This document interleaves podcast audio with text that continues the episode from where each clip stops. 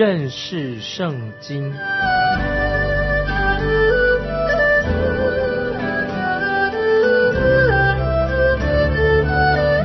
认识上帝的话，把上帝的话带到全世界。本节目是由认识圣经机构和环球广播电台联合制作，欢迎收听。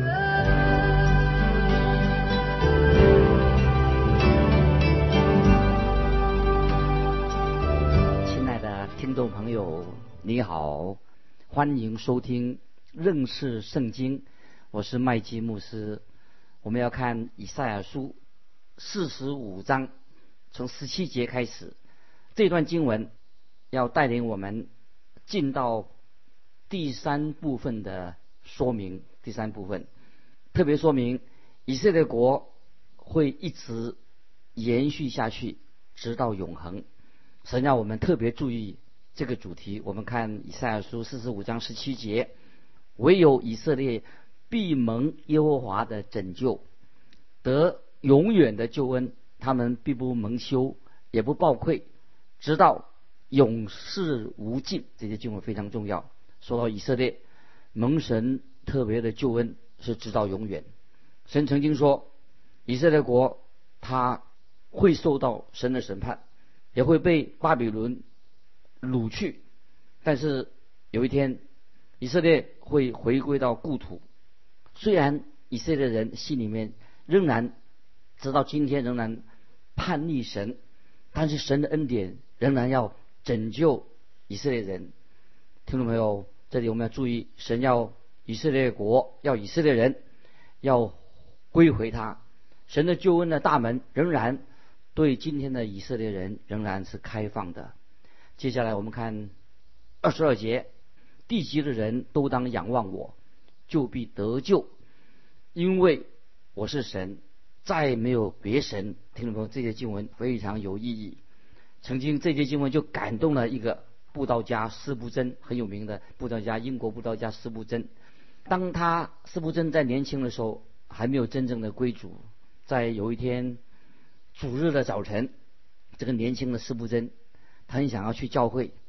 当时那一天刚好有一场暴风雪席卷了整个伦敦的地区，那么他只好。走到附近一个教会去做做礼拜，这场暴风雪非常非常的猛烈，连那那天要讲到的牧师，因为暴风雪的暴风雪的缘故，他也没有来到教会，怎么办呢？结果那天早晨的聚会呢，就有一个弟兄就上了讲台，他只说了几句话，那施布真这位年轻的施布真也不知道啊这个人是谁，他只知道这个人他可能是啊没受过什么高深教育的，就说一个弟兄。他就用了引用了以赛亚书四十五章二十二节的话，就是说地级的人都当仰望我，就必得救，因为我是神，再没有别神。他就用这些经文，这个弟兄在讲台上就用这句话讲了一下，他好像没什么话说了，他所知道的大概全部说完了，就听到外面有雷声哦，啊，风雪声很大，所以这个弟兄就拍着讲台说。地级的人都要仰望神，就必得救。那么这个时候，他看到在下面会众当中有一个年轻的年轻人，就是施布真坐在那里，脸上愁眉苦脸的，满脸愁容。他就直接对施布真说：“你要仰望主耶稣，就必得救。”这时候，年轻的施布真他是一个很啊很灵敏的人，聪明。他听了这个很单纯的。这个信息，这个人人很单纯，讲这样的话，他就仰望主耶稣，他就归向主耶稣，他就蒙恩得救了。这是一个很奇妙的，这是用以赛亚书四十五章二十二节的经文。接下来我们要进到以赛亚书四十六章，啊，是针对拜偶像，拜偶像这是一个大问题，讽刺那些拜偶像，先知要讽刺拜偶像的人。一开始特别指出巴比伦是。因为他们拜偶像，所以他们遭受遭受到失败。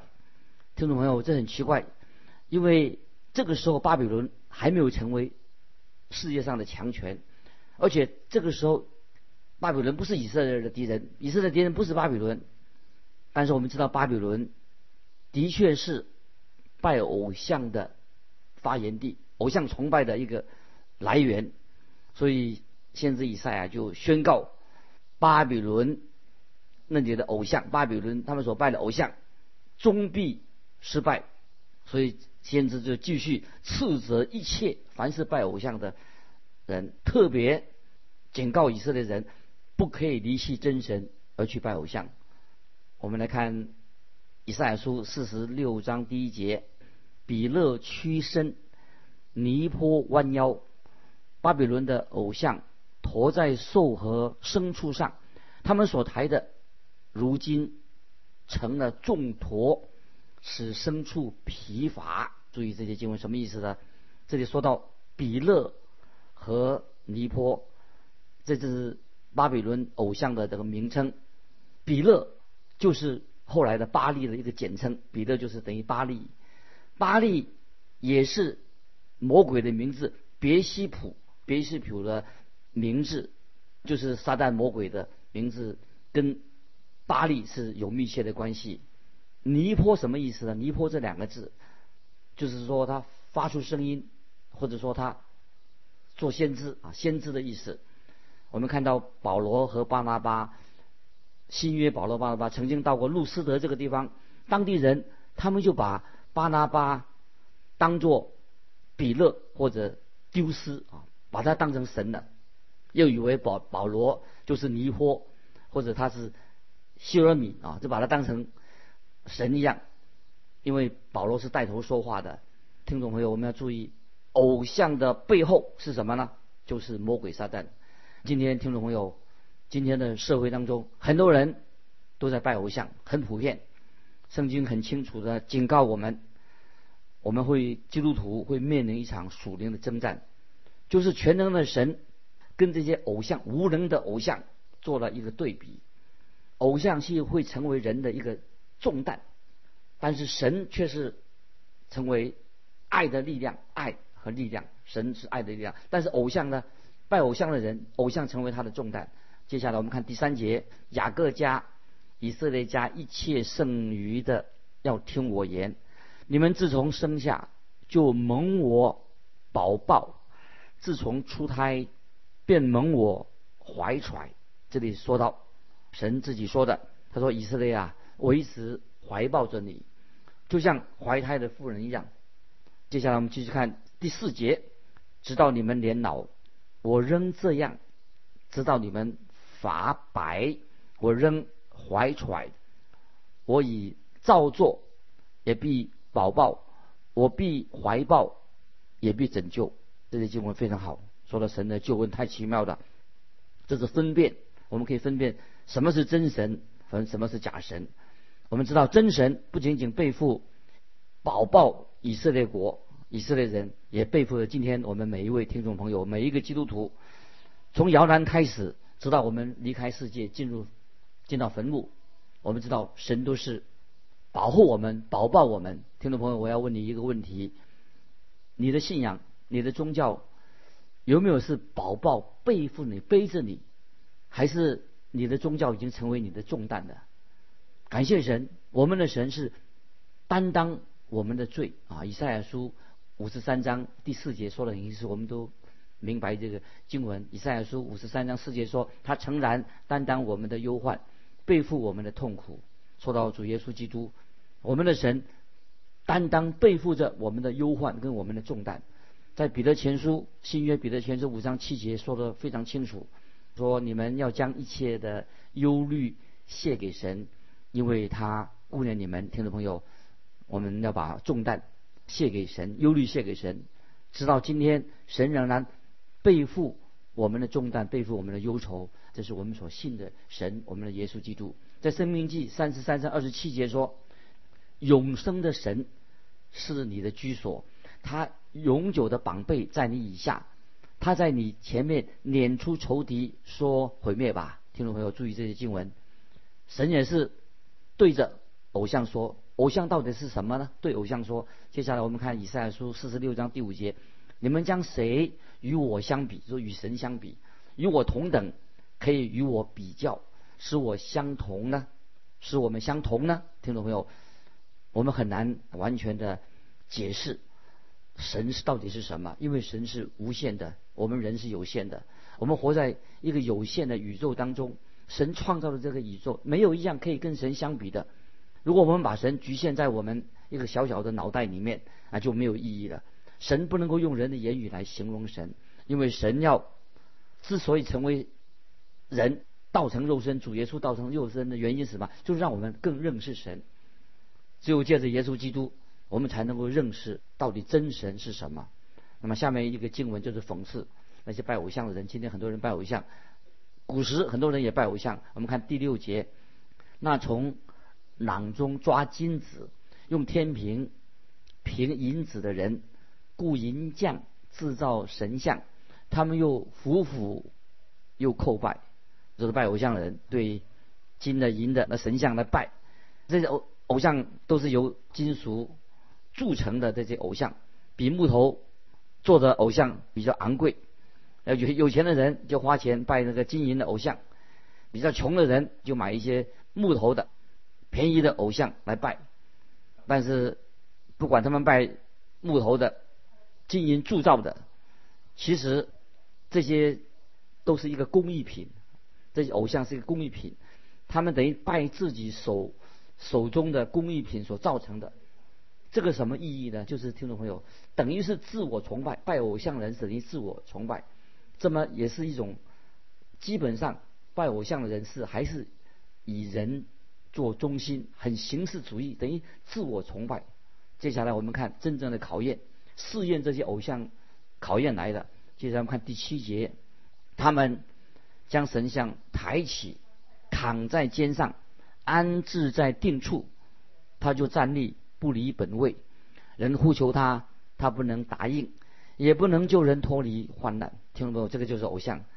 看到今天拜偶像的人，有时把偶像扛在肩上，回家的时候把偶像放在角落里面。接下来我们看圣经神怎么说。第九节，你们要追念上古的事，因为我是神，并无别神。我是神，再没有能比我的。这个经文说得很清楚。可是我们现代的人拜偶像，现代人也拜偶像，以前人拜偶，现在也是一样。我们要很诚实的啊面对这个问题。当听众朋友，你去教会的时候，你你去教会到底是干什么？你有所得吗？很多人去教会，去了教会的人，他觉得他们是自己背了一个重担，好像他们去完教会，好像是仍然身上有重担，等于好像背了一个无用的偶像放在身上。这个不是一个真正的敬拜。我们知道神要对你对你我说话，神要赐福给我们。神不需要我们来背负他，神要背负我们的重担，所以神要帮助我们，拯救我们，要释放我们，不是要我们重担，信神要把把重担背在我们的身上，这是不正确的。那么我们知道，在以赛亚书四十七章，就是第三次啊，我们进到四十七章，第三次预言到巴比伦这个国要灭亡。在以上来说，十三章、十四章、二十一章都提到巴比伦，他们将要灭亡。那么四十四十六章预言巴比伦这个国家会灭亡，就是说，首先神的审判就会临到这些偶像的身上。可是，在这个时时候，当时在以赛的时候啊，巴比伦还是一个很小的国家，很不起眼。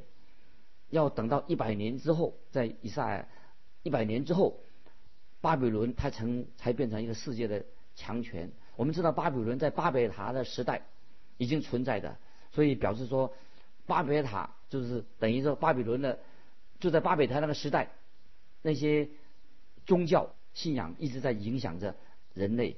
巴比伦就是所有偶像的一个源头，是拜偶像啊，从偶像崇拜的一个创始开始。那么我们知道啊，在在属灵上，我们有一个巴比伦啊，是有一个特别的意义，因为我们我们。常常谈提到巴比伦，跟过去的巴比伦啊，跟未来的巴比伦，其实过去跟未来的巴比伦啊是没有特别的联系的。巴比伦过去，过去的巴比伦已经被神审判了，已经在瓦砾跟废墟当中。过去的巴比伦，巴比伦的荣耀已经褪色了，但是现在啊有新的巴比伦兴起了。那么我们知道，巴别塔，巴别塔代表什么？在古代的世界权力的一个中心。那么未来这个权力邪恶的中心是谁呢？就是敌基督，就新的巴比伦。敌基督，邪恶之王就是敌基督。我们看到今天的欧洲的国家，现在的欧洲国家啊，因为经济的缘故，所以他们开始就联合起来。很可惜，现在天主教跟有些基督教，他们也联盟起来了，好像变成一个政治上的、经济上的、宗教上的一个大结合，变成要做联盟呢。听众朋友，这种联合是象征着一个新巴比伦啊，新的巴比伦要出现了。我们来看以赛亚书四十七章第一节：新的巴比伦，巴比伦的处女啊，下来坐在尘埃。加勒底的闺女啊，没有宝座，要坐在地上，因为你们不再称为柔弱娇嫩的。下来什么意思？就是神对新巴比伦的一个命令，叫他们听从神的旨意，就是这是将来神对世界强权巴比伦说话的方式。因为时候到了，神一定会使巴比伦降卑，就是神命令他下来，就是。听从神的命令，就像主耶稣有一次在加利利海遇到风暴的时候，暴风雨的时候，耶稣怎么对暴风雨说？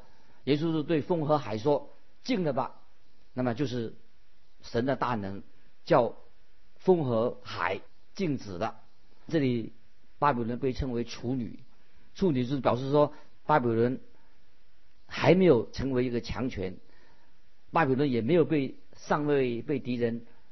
打败，那他刚刚兴起了一个新兴的国家，虽然巴比伦可以回溯到就是创世纪第十章这个回溯到创世纪第十章是灵路那个时代，也可以把巴比伦回溯到巴别塔时代，就是创世纪十一章灵路的时代，巴别塔的时代都是指向这个，都是仿照这个巴比伦的样式，但是这些巴比伦终于什么要被降卑了。那接下来我们看第二节，要用磨磨面，揭去帕子，脱去长衣，露腿汤和。这些经文是指什么？就是描述巴比伦未来他被羞辱、被打败的一个状况，就是巴比伦未来的日子。巴比伦曾经苦害过以色列的百姓，因此有一天巴比伦要降杯的日子啊。也会来到这里啊，特别是要针对这节经文是对巴比伦说的，是说做意思就是说巴比伦要被羞辱，将来巴比伦以为他很有荣耀，但是是被在神面前他是被羞辱的啊。我们继续看四十七章的第三节，你的下体必被露出，你的丑陋必被看见，我要报仇，谁也不宽容。这段经文是说到，曾经神把以色列交在巴比伦的手中。那么我们继续看，跳到第六节，我向我的百姓发怒，使我的产业被亵渎，将他们交在你手中，你毫不怜悯他们，把极重的恶加在老年人身上。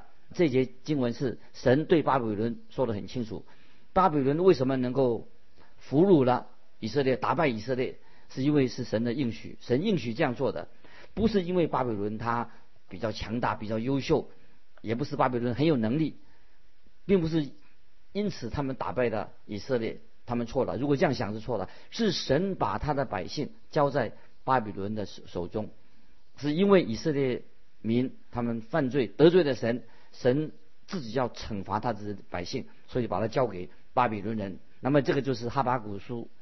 先知哈巴啊所预言的，接下来我们看第七节，你自己说，我必永为祖母，所以你不将这事放在心上，也不思想这事的结局。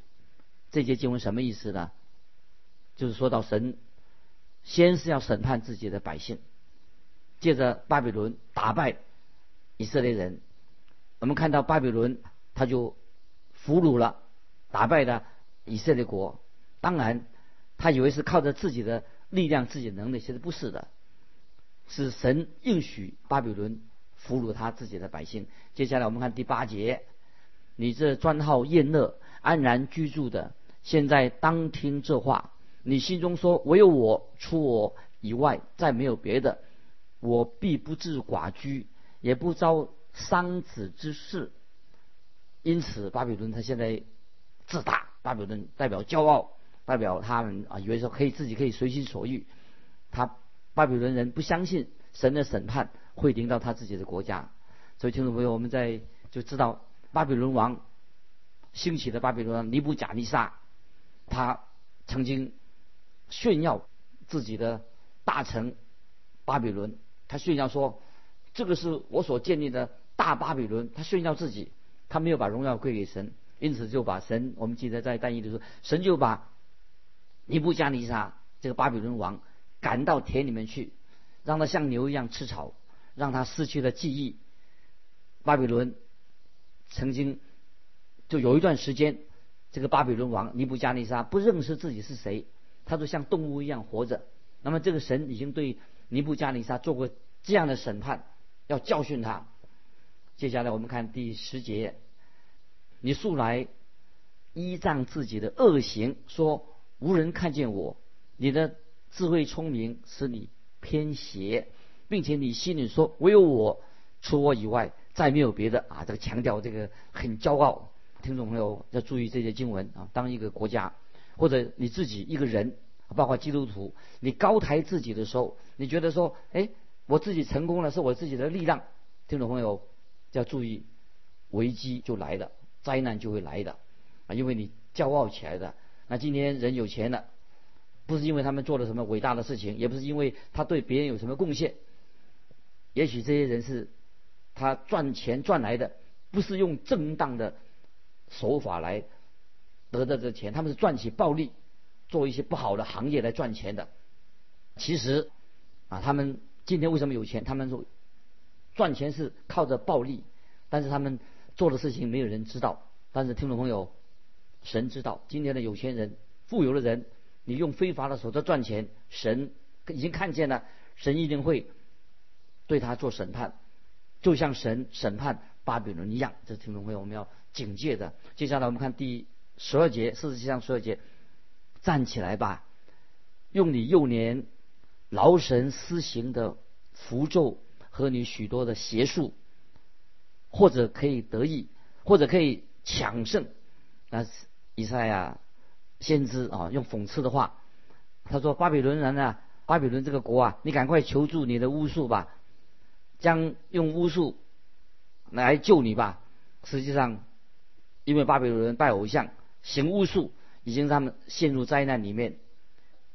神圣经是这样说：既然你认为巫术是这么灵光，为什么不靠这些邪术巫术来救你脱离灾难呢？啊，这讽刺这些巴比伦。接下来我们看十三节：你筹划太多，以致疲倦，让那些观天象的、看星宿的、在月朔说预言的，都站起来救你脱离。所要领到你的事，听懂没有？我特别注意这些经文什么意思呢？这说到巴比伦已经陷入这个混乱当中。其实巴比伦这个城这个名字，巴比伦意思就是混乱的意思，是非不分，混乱已经乱掉了，就搅扰着巴比伦。虽然巴比伦这个大臣这个国家曾经在经济上、生产上非常繁荣的，但是这个国家已经腐烂了。因为他拜偶像，是一个致命的，让这个国家内部已经腐烂的，要走向死亡当中。今天听众朋友，我们小心啊，我们不要依靠钱财，不要依靠经济，什么所谓经济力量，但是只靠经济，只靠这个武力，一定会这个国家一定会出问题。表示说人不肯面对真正的问题啊，什么是真正的问题呢？就是我们要面对神。今天很多人没有道德，离开了神，作奸犯科，已经离开了永活的真神。这个是真正听众朋友，我们基督徒问题的所在。今天人不是经济的问题，不是什么社会问题，就是人有没有面对永活的真神。这个是问题的所在。所以古巴比伦城，乍看之下啊，巴比伦好像没什么关系啊，他们已经很成功。其实我们知道，古巴比伦城已经被神审判，已经毁灭了。古代的巴比伦的废墟，这些里面这个石头，正在给我们现在人啊一个警告，一个启示。古巴比伦已经被毁掉了，很可惜，新的巴比伦也应当赶快悔改，归向神。归向独一的真神，听众朋友，我们读以赛亚书，透过先知的信息，让我们知道，人不能靠钱财，不能靠势力，啊，不能依靠巴比伦，要悔改归向真神。人真正的最大问题在哪里？不是经济问题，乃是人远离了真神耶稣基督，远离了创造宇宙万物的神，我们的救主。所以，听众朋友。今天人在神面前应当面对问题，就是人要悔改归向独一的真神啊，耶稣基督。我想这是先知以赛亚给现代人一个信息啊。巴比伦让我们混乱，搅扰着我们，让我们堕落。耶稣基督的福音让我们有新的生命，有永远的生命。这是福音重要的信息。今天我们就分享到这里，听众朋友，如果你有感动。要跟我们分享你的信仰生活，非常欢迎你来信，可以寄到环球电台认识圣经麦基牧师收。愿神祝福你，我们下次再见。